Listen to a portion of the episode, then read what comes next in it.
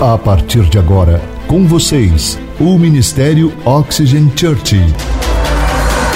Prepare o seu coração como uma boa terra para receber uma palavra do céu, inspirada e ungida pelo Espírito Santo. Experimente agora estar debaixo de uma atmosfera na presença do Espírito Santo de Deus. Você está pronto? Então prepare-se, porque a palavra chegou. Muito bom estar com vocês novamente esse final de semana. Tem sido muito bom crescer com todos vocês, como igreja, em um relacionamento com Deus muito mais profundo através da oração. Tem sido muito bom ouvir os testemunhos de cada um aqui, semana após semana, que tem compartilhado né, no seu tempo devocional, o seu tempo de oração. Muitas pessoas têm falado, pastor, a minha vida devocional mudou. Eu tenho prazer de estar em oração. Hoje eu tenho prazer de estar com o Pai. Isso é muito bom, isso é gratificante. Essa série tem ajudado tantas pessoas. A forma como Deus tem se revelado a cada uma aqui, em especial, só vivendo tudo isso para entender o que nós estamos vivendo como igreja, um tempo ímpar em nossa igreja, nós estamos felizes por isso e nós estamos nos preparando, já quero antecipadamente preparar vocês. Nós vamos passar o Natal, o Ano Novo, ministrando uma palavra específica para essa época mas assim que nós começarmos ali o ano, nós temos uma série onde nós estaremos falando sobre crescendo como igreja de uma forma saudável e forte. Nós vamos explicar muita coisa que muitos de vocês não estavam no dia da noite da visão da igreja. E às vezes as pessoas falam, mas por que, que essa igreja não faz isso que a outra igreja faz? Ou por que, que nós não cantamos isso que a outra igreja canta? Nessa série você vai entender o porquê que nós fazemos e por que, nós fazemos. Ok? Então quero te encorajar a ficar com uma grande expectativa para o início do ano. Nós estamos em uma série de mensagens chamada Pai Nosso, aprendendo a orar com Jesus. E nós temos memorizado uma frase por final de semana. Acredito que você deve estar se esforçando para memorizar. Tem alguns que são inteligentes demais, que nem precisa, ele já leu uma vez, já tem decor em sua mente. Mas antes de nós lermos o texto que está em Mateus, capítulo de número 6, abra sua Bíblia, o aplicativo do seu celular, Mateus 6, versículo 9 ao 13. Eu quero falar o título da mensagem de hoje é O perdão na oração. Vamos lá, vamos ler. Acompanhe aí na sua projeção ou no seu celular. Diz assim: Vocês orem assim: Pai nosso que estás nos céus, santificado seja o teu nome. Venha o teu reino e seja feita a tua vontade, assim na terra como no céu. Dá-nos hoje o nosso pão de cada dia.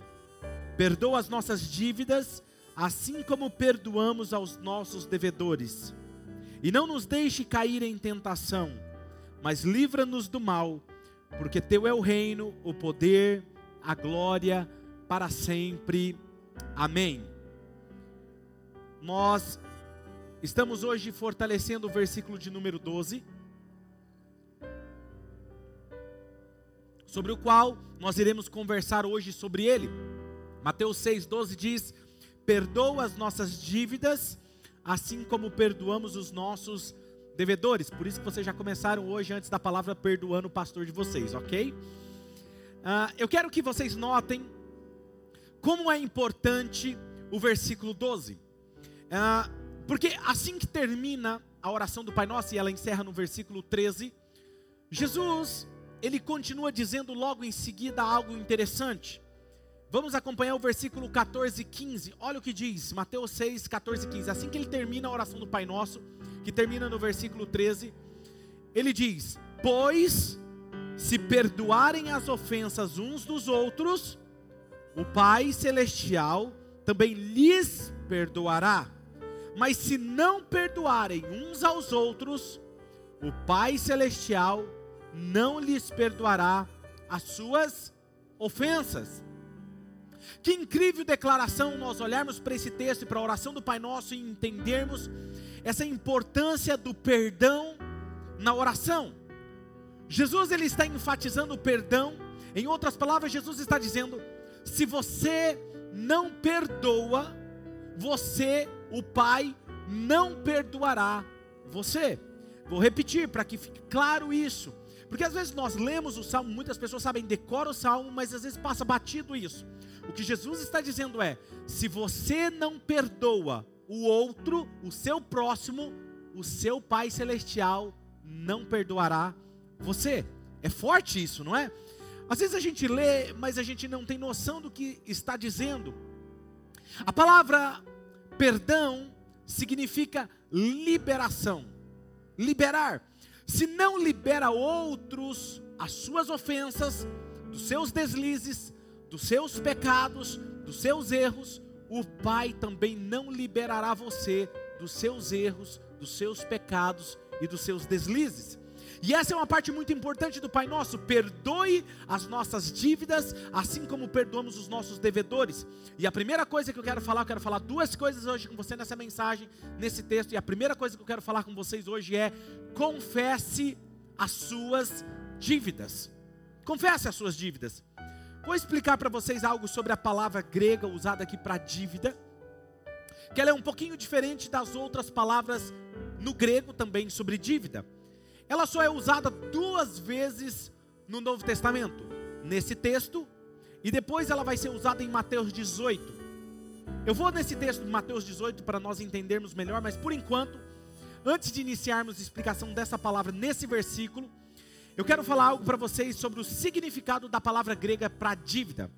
Dívida significa que é, no caso, uma palavra diferente dessa que nós estamos usando, porque no grego existem dívida de um jeito e um outro tipo de dívida. E é isso que eu estou tentando. Estão me entendendo? Acompanhando aqui o raciocínio? Ok. Então vamos lá. Então, nesse texto, tem um tipo diferente de dívida que eu vou falar daqui a pouco. Mas a dívida comum, a palavra no grego para dívida comum é um empréstimo pagável. Todos nós aqui temos uma dívida que é pagável, não é verdade? As irmãs que compraram aquele sapato, chegando para o Natal, eu sei que vocês passaram lá, ou fizeram a compra daquele móvel, daquela TV nova, ou o financiamento do seu carro. Você fez uma dívida, ok? Mas que se enquadra dentro do seu salário. Então é uma dívida pagável, que você pode pagar. Agora, o interessante nesse texto, existe a outra palavra para dívida que é usada nesse texto, e em Mateus 18, que é sobre isso que eu estou pregando, que significa uma dívida que você não pode pagar. É uma dívida impagável, é uma dívida extremamente justa e legal, porém você não consegue pagar. É aquilo que nós chamamos de falência. Se você entra numa dívida como essa, você pode se considerar falido ter falência, porque você não consegue pagar. É tão alta que o seu salário, que por mais que você trabalhasse 10 vidas ou 200 anos, recebendo bem todo mês, você não conseguiria abater nenhum um pouquinho dessa dívida, de tão alta que ela é. E o texto interessante nesse caso é algo que nós precisamos entender sobre isso. Então, quando você tem uma dívida que ela não é pagável, só tem uma opção: ser perdoado. Ser perdoado, não tem outra opção, porque você não consegue pagar ela, porque nunca você, por mais que você tivesse esforço, você iria à falência e não, não ia conseguir pagar. E esse é o ponto importante desse texto. Há uma dívida que jamais eu e você consegue pagar. Ela só pode ser perdoada. Mas aqui diz: confesse as suas dívidas que você jamais pagará. Confesse essas dívidas. É isso que Jesus está dizendo. Sendo assim, nós devemos entender algo sobre o perdão. O perdão. Acredito que se você tem um problema, preste atenção nisso. Eu acredito que se você tem um problema em perdoar, é porque você tem problema em receber o perdão. Vou repetir: se você tem problema em perdoar alguém é porque você tem problema em receber o perdão. Eu só sou generoso quando eu entendo de quem eu recebo. E se eu recebo esse perdão que é de uma dívida impagável, eu sou e me torno generoso com outras pessoas, eu me torno compreensivo e misericordioso com outras pessoas.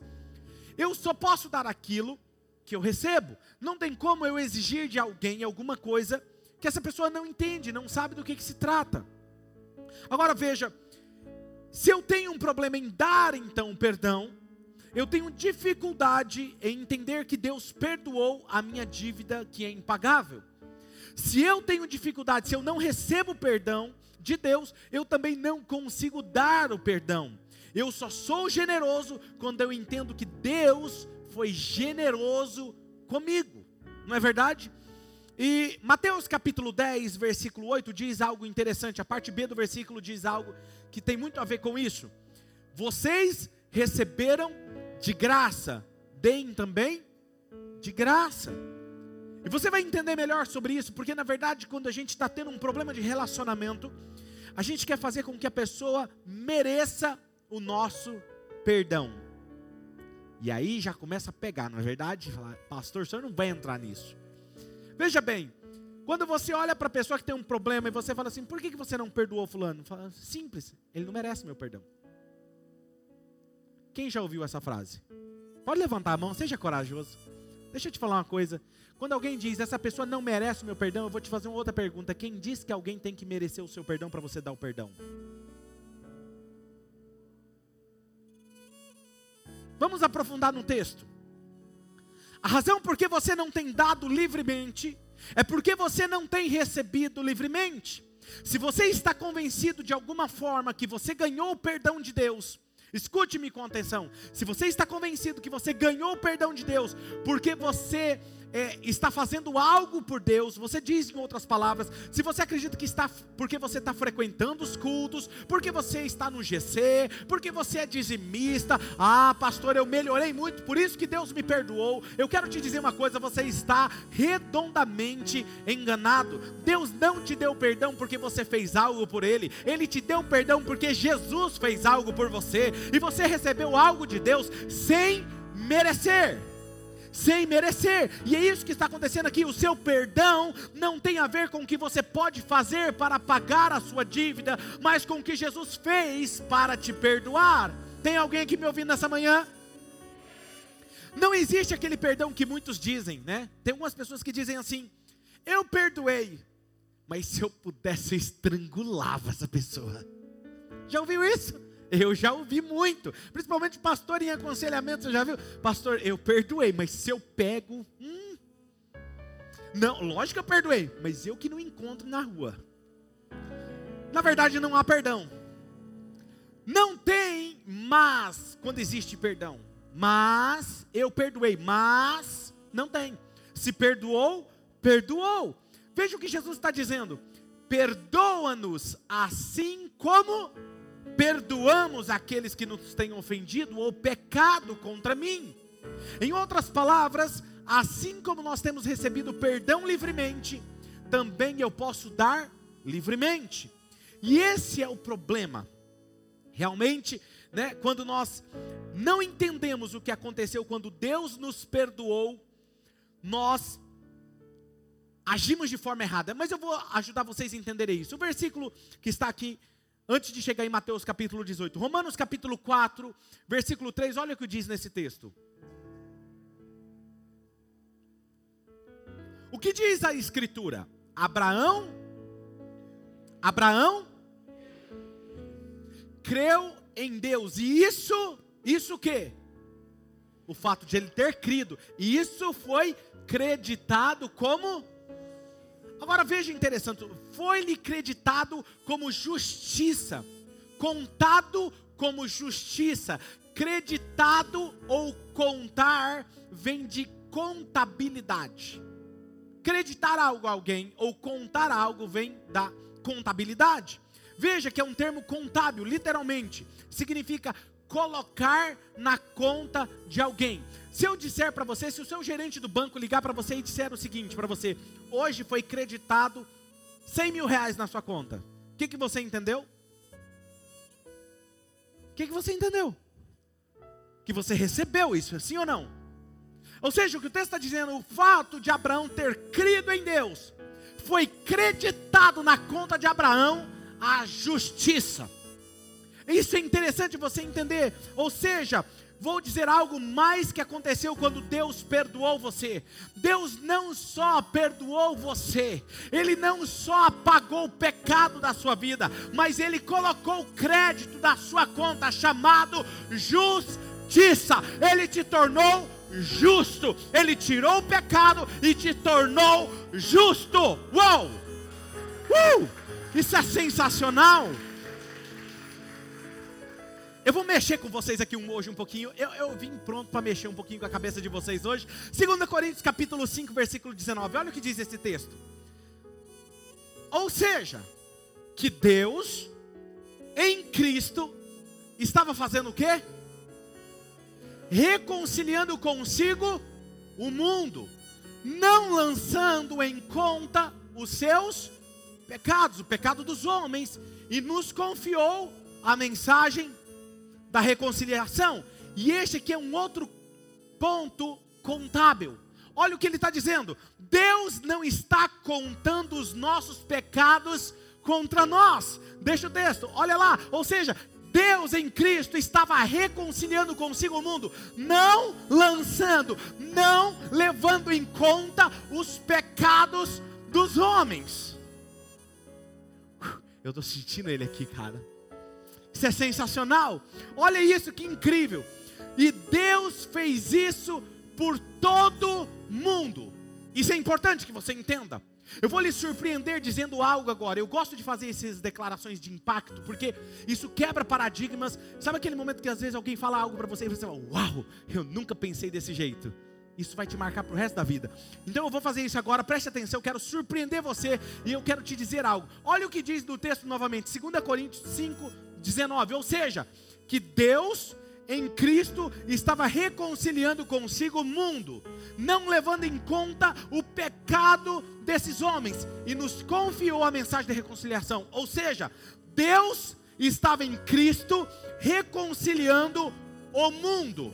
O texto não diz que Deus estava reconciliando apenas os cristãos. O texto não diz que Deus estava reconciliando os bonzinhos. Deus não diz que estava reconciliando apenas aqueles que crescem nele. Não. Deus estava em Cristo Jesus reconciliando a todo o mundo. Todo o mundo, sem levar em conta nenhum pecado da humanidade. Agora veja, veja, nós temos o hábito de falar assim: não, mas esse aqui Deus perdoa, aquele Deus não perdoa. O texto diz que ele estava reconciliando o mundo, não levando em conta os seus pecados. A palavra reconciliação, em um processo penal, ela diz conciliação recíproca entre o autor, o autor e o acusado de um crime de calúnia ou injúria, tendo como consequência o arquivamento do processo. Deixa eu falar algo para você agora, agora que vai te impactar novamente. Deus já perdoou todos os pecados do mundo, e o processo que corria contra você já foi destruído. A sentença que era irrevogável foi destruída lá na cruz do Calvário. Uou! Se não fosse assim, se não fosse assim, quando alguém entregasse a sua vida para Jesus e erguesse a sua mão, Jesus tinha que morrer na cruz do Calvário por ele novamente. E Jesus não vai fazer isso, porque o autor aos Hebreus diz que ele uma vez se ofereceu como sacrifício, uma vez por todos. Hebreus 9, 28, olha o que diz o texto. Assim também Cristo foi oferecido em sacrifício uma única vez, para tirar os pecados de muitos, e aparecerá a segunda vez, não para tirar o pecado porque já foi tirado, mas para trazer salvação àqueles que o aguardam, àqueles que creem. Jesus não vai vir para tirar o pecado, porque ele já tirou todo o pecado. Olha que interessante, o pecado de todos já foi pago, mas isso não significa que eles já estão salvos. Pastor, então se Deus já tirou o pecado de todo mundo, Deus já perdoou o pecado de todo mundo, eles estão salvos? Não. Por que, que eles não estão salvos? Porque Deus lhe deu a vontade, o livre arbítrio, para escolher e decidir se recebem a Jesus ou não. E a Bíblia mostra os verdadeiros cristãos que creem. A Bíblia diz que Abraão creu e lhe foi contado como justiça. Tiago capítulo 2, versículo 21 e 22 diz assim, ó: Não foi Abraão, o nosso antepassado, justificado por obras, quando ele ofereceu o seu filho Isaque sobre o altar? Você pode ver que tanto a fé como as suas obras estavam atuando juntas. E a fé foi aperfeiçoada pelas obras.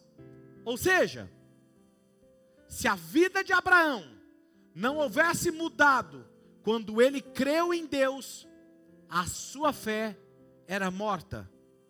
Por quê? Porque não teria atitude. Escute o que eu estou querendo dizer. A fé e o nosso comportamento devem andar juntas, atuando juntas. É isso que está dizendo. Não são as minhas obras que mudam alguma coisa, é a minha fé. Mas se eu tenho fé, eu tenho obras. Não adianta isso que o texto está dizendo. Ele não havia servido a Deus, nem muito menos acontecido uma transformação em sua vida. E depois ele ter sido chamado de amigo de Deus, se ele houvesse, tivesse apenas fé, mas não tivesse atitude, não tivesse transformação de caráter. Veja, você pode dizer que crê em Jesus quantas vezes você quiser. Você pode acordar de manhã e falar, eu creio em Jesus. Se o pastor pergunta, você crê em Jesus? E você levanta a mão e diz, eu creio em Jesus. Você pode falar para as pessoas lá fora, eu creio em Jesus. Você pode tatuar no seu corpo dizendo, eu creio em Jesus. Você pode colocar um adesivo no seu carro dizendo, eu creio no Senhor Jesus. Quantas vezes você quiser. Mas se você vive só para você mesmo, se você tem uma vida egoísta, você vai para o inferno declarando que você crê em Jesus. Alguém me ouviu aqui nessa manhã? Porque o egoísmo e o orgulho faz parte da natureza maligna e no céu não entra a natureza maligna. Não existe uma fé em Jesus sem transformação. Não existe eu dizer que eu amo a Jesus e eu não obedeço a sua palavra. Jesus disse: Aquele que me ama, obedece a minha palavra. Então, se eu digo amar a Jesus e o meu comportamento não obedece os mandamentos de Jesus, tem alguma coisa muito errada. É o mesmo que eu enganar-me a mim mesmo. As minhas atitudes, o meu comportamento deve andar alinhado com aquilo que eu professo como minha fé, pois crer é um verbo e verbo é uma ação, não é isso? Logo, se eu digo crer, tem que ter alguma ação junta, atrelada a isso. Todo o evangelho, ele é linkado, aquilo que você fala com aquilo que você faz. O evangelho, queridos, ele é mais simples do que vocês imaginam, ou talvez do que vocês têm pensado. Jesus deixou isso muito claro quando ele disse em Lucas capítulo 6, versículo 46, ele disse assim, ó: "Porque vocês me chamam Senhor, Senhor, e não fazem o que eu digo". Ele está fazendo uma pergunta. Porque vocês dizem: "Senhor, Senhor", se vocês não fazem o que eu vos digo? É simples. Se você realmente crê em Jesus, se você crê naquilo que você fala, você fará. Não precisa levantar sua mão. Vou te fazer uma pergunta para você responder para você mesmo. Você crê que a Bíblia é a palavra de Deus para você? Por que, que você não obedece ela por completo? Por que, que você obedece Algumas coisas você acredita que é para você. Outras coisas você, hum, eu acho que não é bem assim. Aquilo que lhe é conveniente, você obedece. Aquilo que não é lhe conveniente, então você não obedece. Deixa eu te falar uma coisa. É justamente nas áreas que são inconvenientes para nós que Deus quer nos transformar.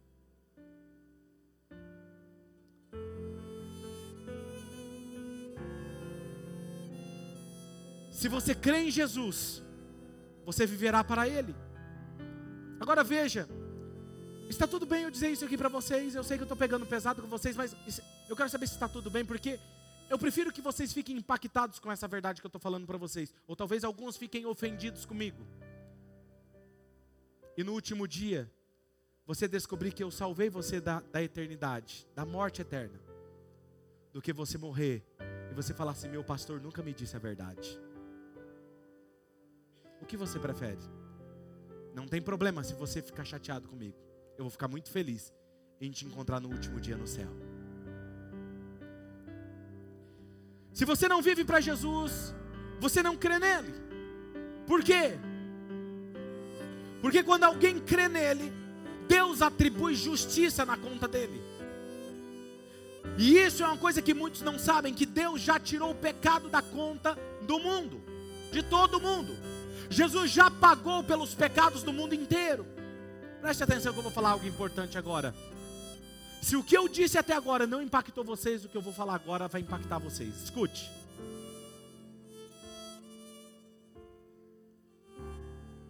Posso falar? Ninguém vai para o inferno por causa dos pecados. Vou repetir. Ninguém vai para o inferno por causa dos seus pecados. Porque Deus já perdoou todos os seus pecados. Sabe por que as pessoas vão para o inferno? Porque não creem em Jesus. A Bíblia não diz: aquele que não peca tem a vida eterna. Ou aquele que não tem pecado é o que viverá. Não, ela não diz isso. Muito pelo contrário, ela diz: aquele que não crê não tem a vida. E aquele que crê já tem a vida. Por que, que, o Espírito Santo diz que uma das coisas que ele vai convencer é convencer o, o mundo do pecado, da justiça e do juízo? É convencer você a crer em Jesus. Porque aquele que crê tem a vida eterna.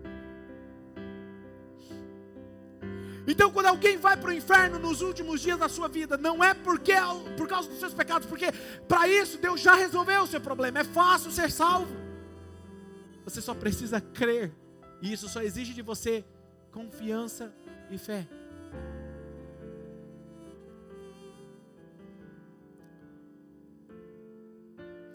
Vem aqui, chama ela aqui para mim. Vem cá, filha, sobe aqui. Vou usar ela como exemplo. Você fica aqui em pé aqui na frente. Você está forte? Tá mesmo? Então vai mais para lá. Você confia no seu pai? Vem aqui então. Abre os braços e caia. Fecha o olho e solta. Tão simples, mas confiar em Deus Pai, às vezes é você fechar os olhos e se soltar. Quem está me entendendo? Você é salvo, porque o problema para os teus pecados Deus já resolveu. Isso não é demais. Cara, se isso não me constrange, não constrange você, nada mais mexe comigo. Sabe? Há pessoas que acreditam que quando você confessa os seus pecados, Deus vai checar um arquivo dos seus pecados. E agora eu quero fazer uma encenação. Algumas pessoas acreditam que quando vão orar, Deus, eu queria pedir perdão daquele pecado, sabe? Aquele, Senhor. Aí Deus, ah, tá, sei. Deixa eu dar uma olhadinha aqui no arquivo.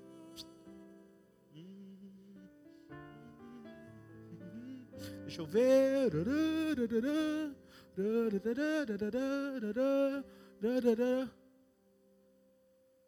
Você pecou 184 vezes.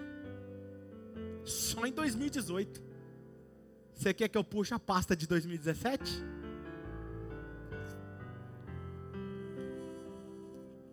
Não tem mais arquivo.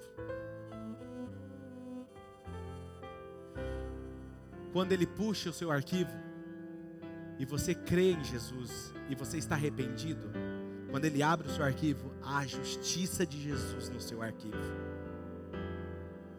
Ele te perdoa. E sabe, Deus já tirou o pecado da sua conta. Alguns pregadores dizem assim: a sua conta está em branco. Não, eu não acredito que a sua conta está em branco. Ela não está em branco. Porque quando ele tirou o pecado, ele colocou justiça. Tem justiça na sua conta. Tem a justiça de Deus. Se Deus tirou os meus pecados e colocou justiça dele na minha conta, pastor, por que, que eu tenho que então confessar os meus pecados? Não é uma boa pergunta? Porque Jesus disse: confesse os seus pecados. Confesse os seus pecados, confesse as suas dívidas que você não pode pagar. E quando você receber o perdão de Deus, você deveria deixar de falar do seu pecado. Algumas pessoas dizem o seguinte, pastor, uma vez eu falei para alguém, falei assim, querido, por que você não para de falar do seu pecado, se você já foi perdoado? Falou, pastor, porque só Deus esquece dos meus pecados. Eu não consigo esquecer. Eu falei, como assim Deus esquece dos seus pecados? E aí ele citou uma frase que você deve conhecer. Porque Deus lança o meu pecado no mar. Tá vendo? Todo mundo conhece. Mas você sabia que isso não é bíblico? Olha só, tá vendo? Devia estar tá lá, como que é seu nome? Glauciele. Não, Glauciele não, é a outra, é Gláucia. Estava lá em Gláucia, capítulo 1, versículo 2. Isso não é bíblico. Até porque se Deus, como que Deus vai esquecer algo se ele é onipresente, onisciente, ele sabe de todas as coisas? Pastor, mas tem esse versículo? Tem. Mas o versículo diz que ele joga na profundeza do mar. Não fala que é do mar do esquecimento. Está lá no fundo do mar. A diferença é que quando fala que Deus não se lembra mais, não é o termo de se lembrar, porque não existe uma tradução do grego para o português melhor, mas o que ele está querendo dizer é o seguinte: Deus escolheu não falar mais nisso. Deus sabe dos seus pecados, mas Ele escolheu não falar. Agora me fala, se Ele escolheu não falar, você poderia fazer o mesmo que Ele. Para de falar dos seus pecados. Pare de viver aprisionado por eles. Deus escolheu não se recordar do seu pecado, de falar desse assunto novamente. Deixa eu falar um negócio para você rir um pouquinho. Eu não quero que vocês me ofendam. Irmãs, você está aqui, irmã, não se ofenda com o seu pastor. As mulheres têm uma memória fantástica, melhor que a dos homens. Às vezes a mulher fala assim: Você disse isso. E o irmão, com aquela carinha de paisagem, diz: Eu? Eu não, nunca disse isso. Ela fala, falou, falou. Quer que eu fale quando você falou? Você falou 11 de agosto de 1982. Você estava com aquela camiseta marrom que eu não gosto. Eu quero que fique bem claro, apontando o dedo para mim. E a próxima vez que você falar, eu vou mandar registrado para você fazer você assinar. Memória boa, né? Se a primeira coisa que você tem que fazer é confessar as suas dívidas que você não pode pagar, a segunda coisa que você tem que fazer é liberar as suas dívidas. Mateus capítulo 18, nós vamos no, no outro termo que é usado, perdão, no mesmo termo que é usado, mas no outro texto. Mateus capítulo 18, leia comigo versículo 21 e 22.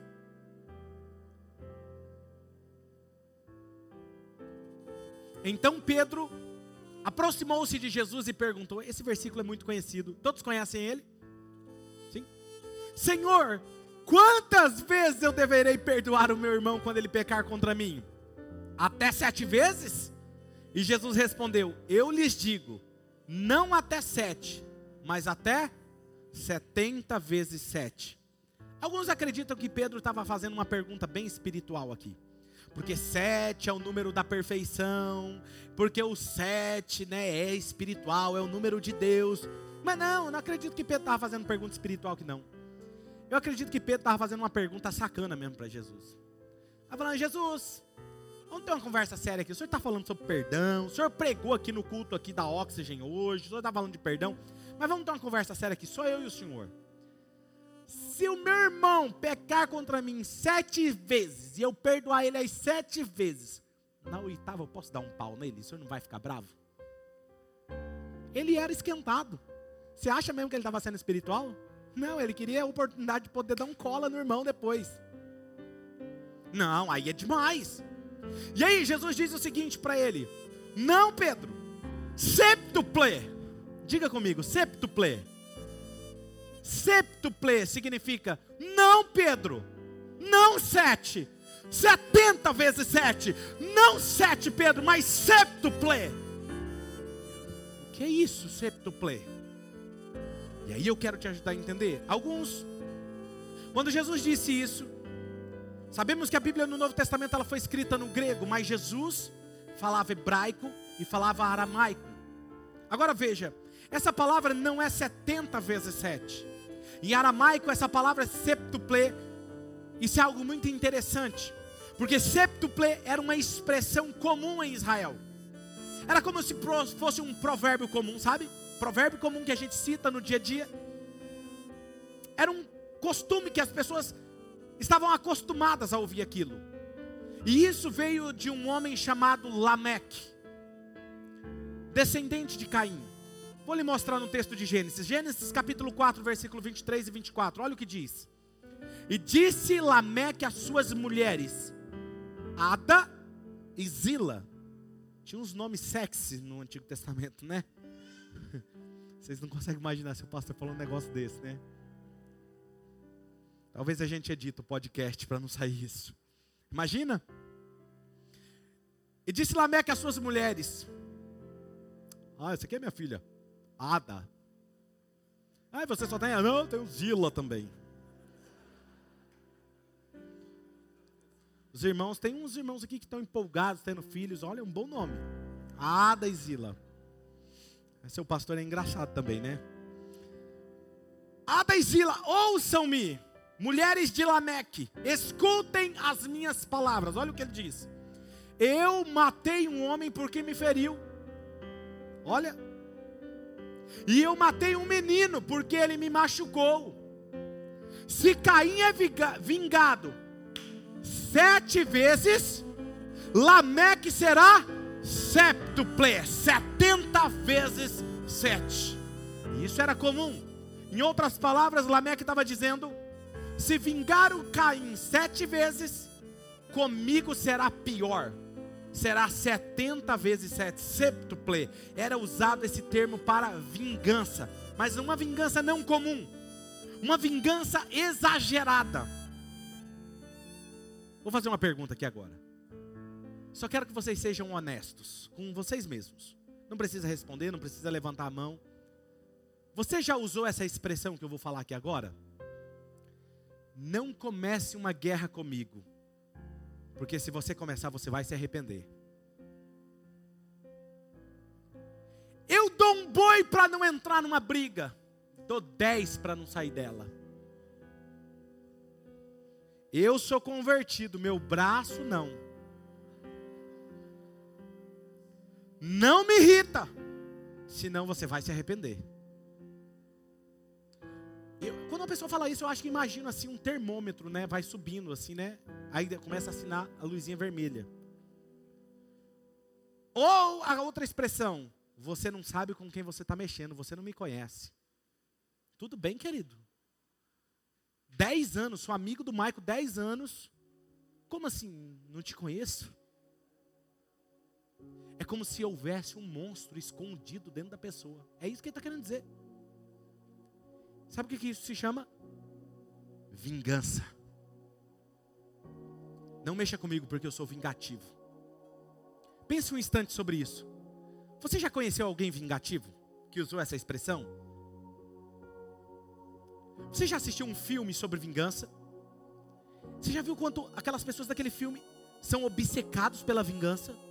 Eles estão dispostos a fazer qualquer coisa, até morrer, para se vingar são obcecados pela vingança.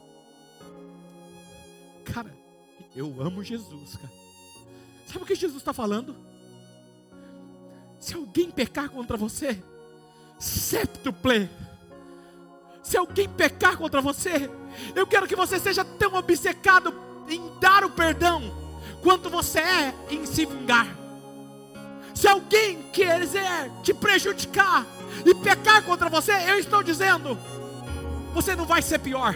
Se você mexer comigo, você vai receber muito mais. Você vai receber graça, você vai receber compaixão, você vai receber misericórdia. Quando Jesus disse: Se alguém ferir um lado do seu rosto, dá o outro lado. Sabe o que ele está dizendo? Não é para você apanhar à toa, não. Ele está dizendo: perdoa, seja obcecado pelo perdão. Sabe por quê? Porque eu perdoei vocês quando vocês não podiam, não podiam fazer nada por vocês mesmos. Eu perdoei. E se eu perdoei, perdoa.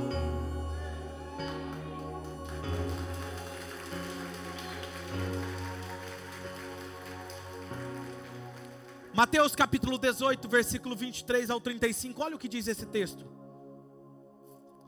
Por isso, o reino dos céus é como um rei que desejava acertar a conta com os seus servos. Ele está comparando com o reino de Deus. Escute isso. Mais um clique. Quando começou o acerto, foi trazido à sua presença um que lhe devia. Tinha um quê? Uma dívida. Uma enorme quantidade de prata. Mais um clique. Como não tinham condições de pagar, o Senhor ordenou que ele, sua mulher e seus filhos e tudo que ele possuía fossem vendidos para pagar a dívida. Sabe qual é o tamanho dessa dívida? No, no grego, no original, para você ter uma noção, eu até anotei, é como se para você imaginasse 52 milhões de dólares. Agora escute. Eu vou tocar aqui, fica tranquilo que eu vou tocar aqui também. O servo prostrou-se diante dele e lhe implorou: Tem paciência comigo e eu pagarei tudo. Mas é uma dívida impagável. Sabe por que era uma dívida impagável? Porque sabe qual era o salário desse homem? Sabe qual era? 44 centavos. Como é que ele iria pagar? O senhor daquele servo teve o quê? Compaixão dele e cancelou a dívida e o deixou ir. Oh. Mas quando aquele servo saiu, aquele servo, perdoado, aquele que teve a sua dívida cancelada, ele encontrou um dos seus conservos, que lhe devia também. Quanto que lhe devia? Cem denários, uma dívida pagável agarrou e o começou a sufocá-lo, dizendo: Pague-me o que você me deve. Então o seu conservo caiu de joelhos e implorou-lhe: Tenha paciência comigo, eu lhe pagarei o mesmo que ele fez. Mas ele não quis, antes saiu e mandou lançá-lo na prisão até que pagasse a dívida. Então era uma dívida pagável. Quando os outros servos, companheiros dele, viram o que havia acontecido, ficaram muito tristes e foram contar ao seu senhor tudo o que havia acontecido. Então o senhor chamou o servo e disse: Servo mau, eu cancelei toda a sua dívida, porque você me implorou. Você não devia ter tido misericórdia do seu conservo como eu tive de você.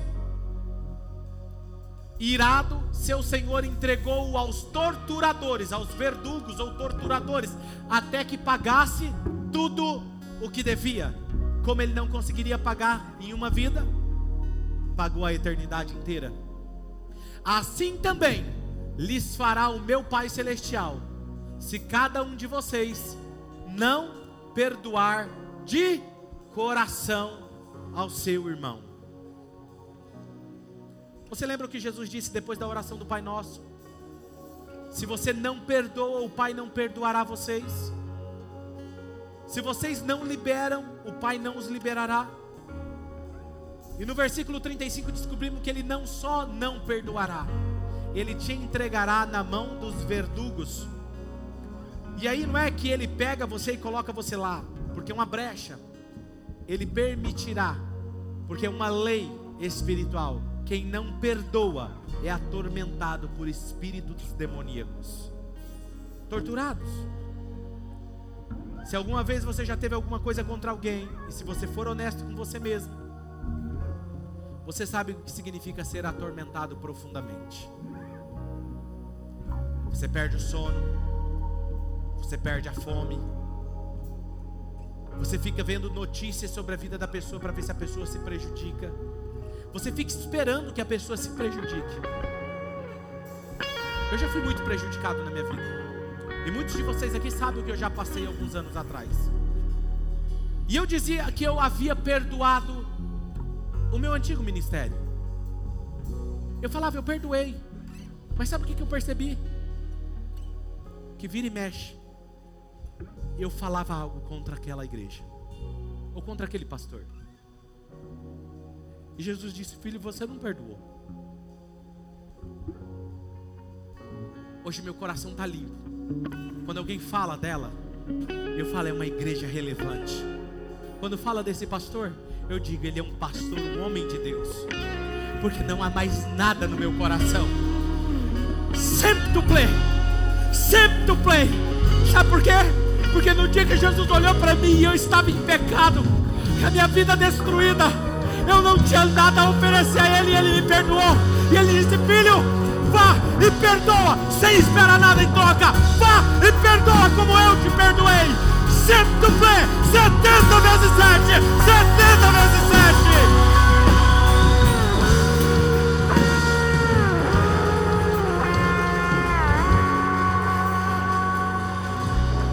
Hebreus 12, 15.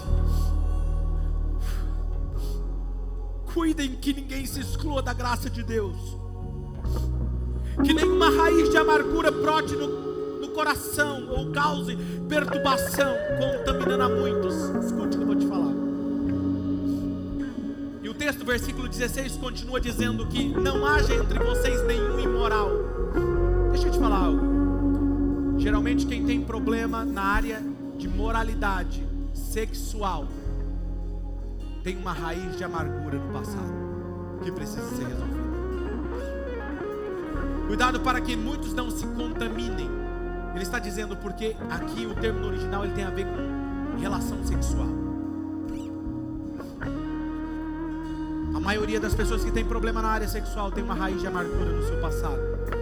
Me escute, a amargura, a falta de perdão são a principal razão de uma escravidão espiritual.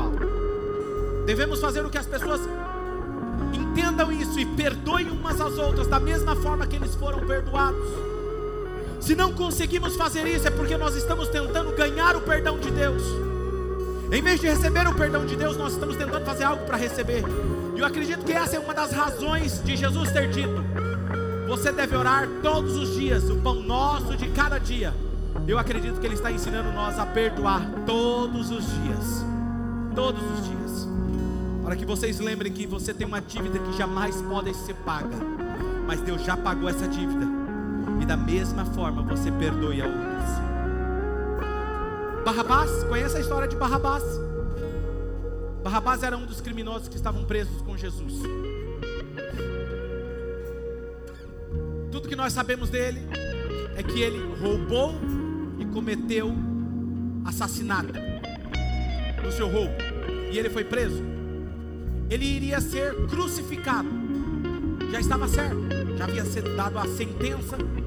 Ele estava na sua cela esperando o momento que os guardas romanos iriam chegar, a guarda romana, para abrir aquela cela e levá-lo para a crucificação naquele dia.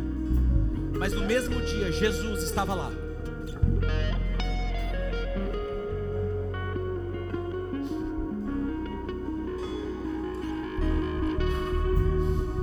De repente, Barrabás ouve os guardas vindo e os barulhos das chaves. Seu coração começa a acelerar, sabendo que ele está indo para a morte.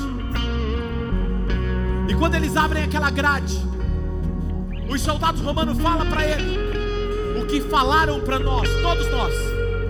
Disseram para Barrabás o mesmo que disseram para nós: Você está livre, porque Jesus está indo para a cruz no seu lugar. Jesus está indo na cruz no seu lugar. Ele não conhecia Jesus. E quando ele sai no meio da multidão, a multidão começa a gritar: Barrabás! Solta-nos, Barrabás! E o texto não diz que quando solta Barrabás, não diz que Barrabás volta e fala assim: Cara, valeu, eu devo muito a você, cara, pelo que você fez. Jesus sabia que ele estava ali e iria libertar o maior criminoso da sua época. Mas ele não permitiu aquilo esperando receber algo de Barrabás. Ele correu o risco de Barrabás nunca reconhecer. E Barrabás, o texto não diz que Barrabás reconheceu. Quando Jesus foi para a cruz do Calvário e perdoou o pecado do mundo inteiro, ele não fez acepção de pessoa. Ele correu o risco de eu e você virarmos as costas para Ele e dizer assim: o problema é seu, ninguém mandou você correr no meu lugar, eu vou continuar com a minha vida. Mas Ele nos amou tanto que Ele escolheu perdoar e esperar que um dia você olhe e fale assim: Eu creio em Ti, Jesus. Eu creio, eu sou filho, eu sou amado, eu sou perdoado.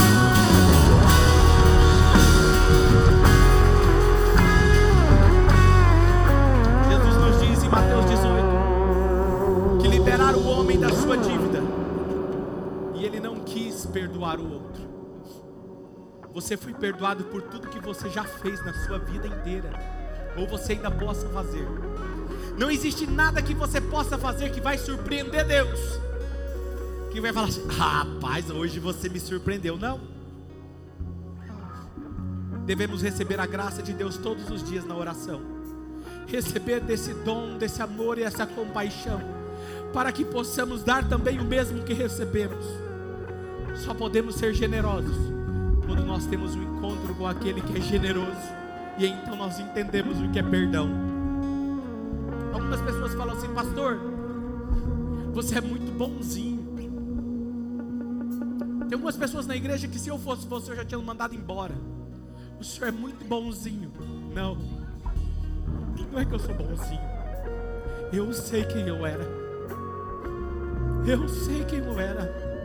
E se há e houve esperança para mim, há esperança para qualquer um. Eu acredito até o fim. Eu prefiro errar por acreditar do que errar de não acreditar nas pessoas. Eu acredito. Septuple, septuple, septuple. 70 vezes 7, sempre